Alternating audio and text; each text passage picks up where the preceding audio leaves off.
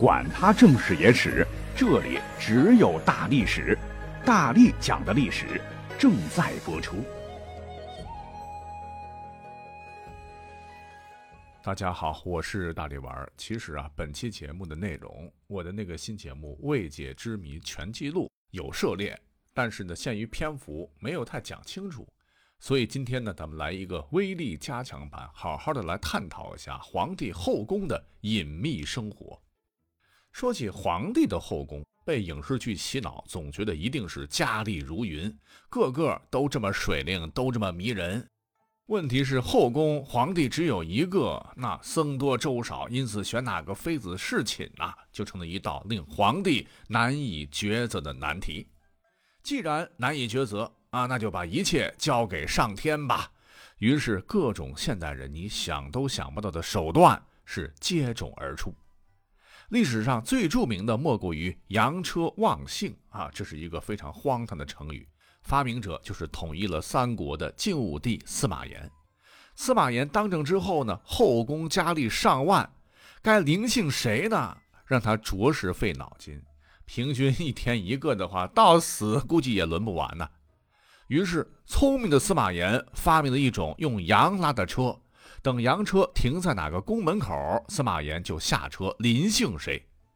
听到这个消息啊，久旱逢甘露啊，秀女们就利用羊的特性，知道羊喜欢盐的味道，故意呢在自个儿的门口撒上很多盐粒儿，所以呢就出现了“羊车忘幸”的成语，用来讽刺昏君荒淫的领导者。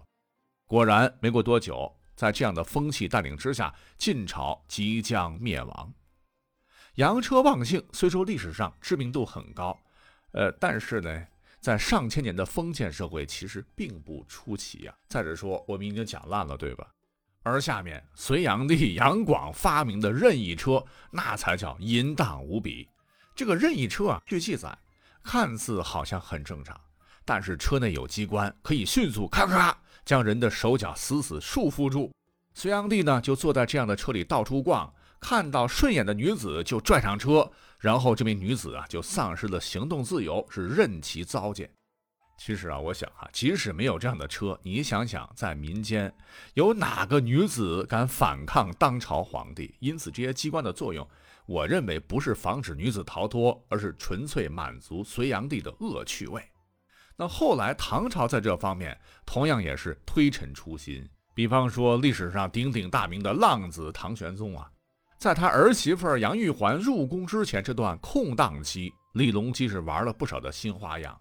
据后人统计，唐明皇时期后宫绝不仅仅才三千人，如果是实数的话，而是四万人，相当于一个军呐。为了能从四万只花蝴蝶中选出一只陪伴自个春宵一度，唐玄宗在历史上玩过蝶性、迎性和香性。所谓的蝶性啊，有两种玩法。一种呢是唐玄宗跟着一只蝴蝶走，蝴蝶飞呀飞，飞呀飞，停在哪一个美女门前的花上，唐玄宗就进哪个美女的门。另一种玩法呢是唐玄宗命令美女啊在自个儿头上插满鲜花，然后在阳光下排成排站着是招蜂引蝶，谁头上的蝴蝶多谁胜出。而迎庆就是萤火虫的那个萤哈，是夏天特有的玩法。每当夜幕降临后，这些美女啊就开始轻罗小扇扑流萤，谁收集的萤火虫多，谁胜出。香性也是唐玄宗发明的，但是这个方法集大成者呢，却是他的恩代后人唐敬宗。香性啊，就是往妃子身上扔香囊，扔中哪个算哪个，哎，就这么简单粗暴。但是到了唐敬宗这里，哎，玩法大升级。这位皇帝呢是十六岁继位，十八岁就被杀了，但他却在仅有的两年时光内把这些事情玩出了新高度啊！在相信的基础上，又发明了一种风流剑。这种弓箭听名字知道，那就不是上战场用的，是用竹皮做弓，纸做箭，并且呢在纸中间放了龙麝墨香，也算是相信的 plus。那每次要玩的时候呢，就把顺眼的妃子叫到一块儿。唐敬宗啊，弯弓搭箭开始射，嗖嗖嗖嗖，但是他呢从来不瞄准，射中哪个算哪个。用纸做的箭头，它没有杀伤力啊。箭头上的龙舌墨香，还可以让每个人瞬间变成香妃。哎，无论哪一种都这么好玩。因此，当时宫中有句俗语叫“风流剑重的人人怨”。那听了这些，哎，是不是觉得刚才讲到的晋武帝的扬车忘性，也就是小 case 了？你像一会儿我们要讲到的哈，包括清宫戏中皇帝睡前的经典动作翻牌子，你是不是觉得也没那么十恶不赦了，甚至干净的有些可爱？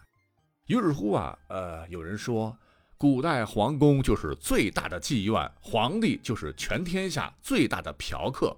我看有不少人都颔首赞同之，but。你真以为古代当皇帝一定是美女如云，夜夜当新郎吗？啊，其实答案是 no。后宫佳丽三千，对于极少数皇帝来说，你像是晋武帝、司马炎、唐朝的李隆基等等，三千小指头而已了。可是对于历史上绝大多数的皇帝，三千绝对是个虚数。比方说清朝的皇帝，康熙最多也就是三十二位，最少的光绪才三人啊。但无论怎么讲吧，对于一般老百姓来说，那也不少了，只有羡慕的份儿。但你听过一句话没有啊？叫“幸福都是在别人的眼睛里，你羡慕他们，皇帝又何尝不羡慕民间百姓风流快活、自由自在呢？”这话怎么讲呢？啊，因为宫中的生活其实是非常枯燥的，纵使你是皇帝，为了国本呢，也有很多繁文缛节需要严格的遵守。我们就再以距离我们最近的大清王朝举例吧。皇帝们要和嫔妃们行男女之事，得有一个专门的机构来进行管理，这就是敬事房，全部都是太监负责安排，记录皇上的房事。对，您没听错，皇帝贵为龙体，他要跟老百姓一样，跟老婆们亲热，是要被一笔一画记录在册的。那搁到现在，这就叫严重干涉个人隐私。你记录在案，那不就是为了给别人看吗？哦，朕哪一天跟谁在什么时候亲热，这说出去都臊得慌。但皇帝啊，虽然也有儿女情长，可是无奈身份太特殊。虽说宫里边基本上就皇帝一男的，但历史上看。也有不少的嫔妃耐不住寂寞，会钻空子跟侍卫啊、觐见的大臣们呐，甚至是皇帝的儿子们发生不可描述的关系。例如历史上的武则天，对吧？本是唐太宗李世民身边一小才人，按辈分吧，太子李氏得称呼她为小妈。万没想到，这俩货竟然背着李世民干柴烈火，夜夜笙歌。等到李世民一挂，李治当了皇帝，第一件事呢，就是把小心肝接出感恩寺，然后扯下脸面纳入后宫。结果嘞，武媚娘一眨眼成了武则天啊，权势滔天，李唐王室差点遭到灭顶之灾，唐朝被武周取而代之。所以说，皇帝跟哪一个女子晚上春宵一刻，更亲近哪个女子怀了龙种，确定是谁的，哎，绝对不是开玩笑。不光是中医理论了哈，一滴精十滴血，纵欲过度掏空身子，那很多皇帝都是纵欲过度死在龙床上嘛。这只是一个表面问题了，那国家颜面问题、将来帝国继承人的血统问题等等，这才是关系到国家设计。我们呢就根据《深宫实录》的记载来看，清朝皇帝啊都是在晚上决定谁侍寝的。敬事太监呢，进膳时会将几十块写有姓名的绿头牌放在一个大银盘上，然后取名叫膳盘。呃，外人以为是菜谱啊，用膳补身体的，其实是翻牌子哈。皇帝用完膳，太监要举牌跪于其前，皇帝看好一扣牌，哎，太监就晓得是谁了，赶紧准备吧，将洗净了身子的这个妃子裸身大被子裹起来，扛到寝宫，放到龙床之上。然后呢，这个女子啊，得从这个龙床由脚下慢慢的钻入被中，因为讲究嘛，怕逆了龙鳞呐。而此刻呢，窗外还得站着几个太监，干嘛呢？就专门侧耳听里边动静。你想想，行房这事儿被别人外面听，一般人早就气死了。但这可是宫里祖宗定下的规矩，太监要负责掐时间。如果说云雨之患时间太长，最多是半个小时，如果超过，对不起了，太监外面就该扯开喉咙高呼：“是时候啦！”猛一下子，皇帝一激灵，就此作罢。若还沉溺其中，太监可不管什么脸面，继续高呼：“陛下是时候啦！反复高呼三次。皇帝一般情况下都会主动让太监入内，妃子再由皇帝脚下退出。这时呢，竟是总管太监要跪地问皇帝说：“留不留？”就是问皇帝留不留孩子。若皇帝说留，马上册子上注明某年某月某日某人做妊娠证明。若反之，很有些守法的太监会按这个女子身上某穴位让其不孕。那操作完毕，太监原路再将女子背回去。讲到这儿，你就会问了：皇帝普天之下莫非王土啊？自己的女人想亲热多长时间就亲热多长时间，还能听一太监的？别说，皇帝还真得乖乖听。刚说了哈，皇帝言行起居可都记着呢，唤作起居注啊。你要是贪恋爱欲被记下来，入了历史档案，千秋万代后人读罢，妥妥嘲笑之，说好个国君好色之徒，喜欢做那档子事儿。皇帝就算是好女色，又怎么敢不妥协呢？啊，所以说规矩多啊，但规矩多也就罢了。再有，你以为皇帝的后宫都貌美如花吗？其实也不尽然。你像是流传下来的晚清的妃子照，各位可以去搜一搜哈。不说像如花了吧，说颜值特别低，个头矮小，身材粗壮，容貌丑陋，憔悴不堪。以今日眼光看，那是客观的一种表述。这倒不是说皇帝就喜欢这一挂的。那历史上除了像刘彻、司马炎少数不要脸的啊，包括李隆基，大多数皇帝都考虑这么几个方面。第一呢，皇帝作为全国的道德楷模啊，要向大家展示自己不好色的正人君子、贤能的这一面嘛。皇帝会故意在后宫佳丽中选择丑的。第二呢，就是入宫当妃子，皇帝看重的并不是容貌啊，而是女方背后的政治势力。大部分的皇帝婚姻都是政治联姻，权力才是 number one。第三，你像清朝，那都是马背上的民族嘛，那皇帝的审美和汉人不同，大圆脸、方额头，哎，他们就觉得很漂亮，嘿，这也是原因之一吧。不过总体看呢，皇帝的私生活还是很单调的啊。身为皇帝，倒不如寻常百姓洒脱，想爱谁爱谁，规矩太多，想尽兴绝对不可能。于是乎啊，这就道出了很多朋友所疑惑的：为什么从历史上看，皇帝三宫六院三千佳丽还要逛风流守则呢？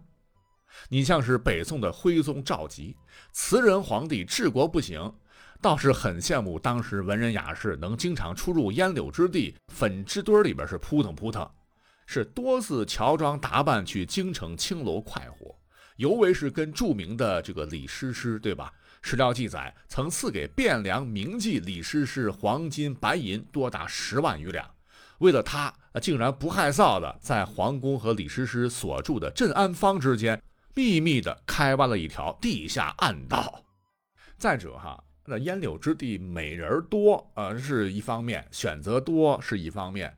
那古代你要知道，不少知名的青楼失足妇女。样貌美不说，很多那都是琴棋书画样样精通了，谈吐不凡，善解人意，且文采不俗啊。这也就是为什么古代不少文人墨客，像白居易了啊，像后来的苏轼了，都把他们视为自个儿知己的原因呢。外加呢，皇帝作为被宫内生活压抑了很久的一正常男子啊，虽然说锦衣玉食，但真的很可怜，只能在巴掌大的后宫里面转悠。所以呢，他了解外面非常有限，打小呢就会受到一些坏太监的引诱，看一些春宫图啊，或者呢就将逛窑子啊吹的是天花乱坠吧。所以妓院也是皇帝们非常好奇的一个地方，故而呢也很容易拜倒在名妓的石榴裙下。你像历史上不少皇帝，那真的亲身去过青楼，你像刘彻了、陈后主、唐玄宗、宋徽宗、明太祖、乾隆、咸丰，还有同治等等。尤其是这个同志，据说呢是得了花柳而亡啊，真真是牡丹花下死，做鬼也风流。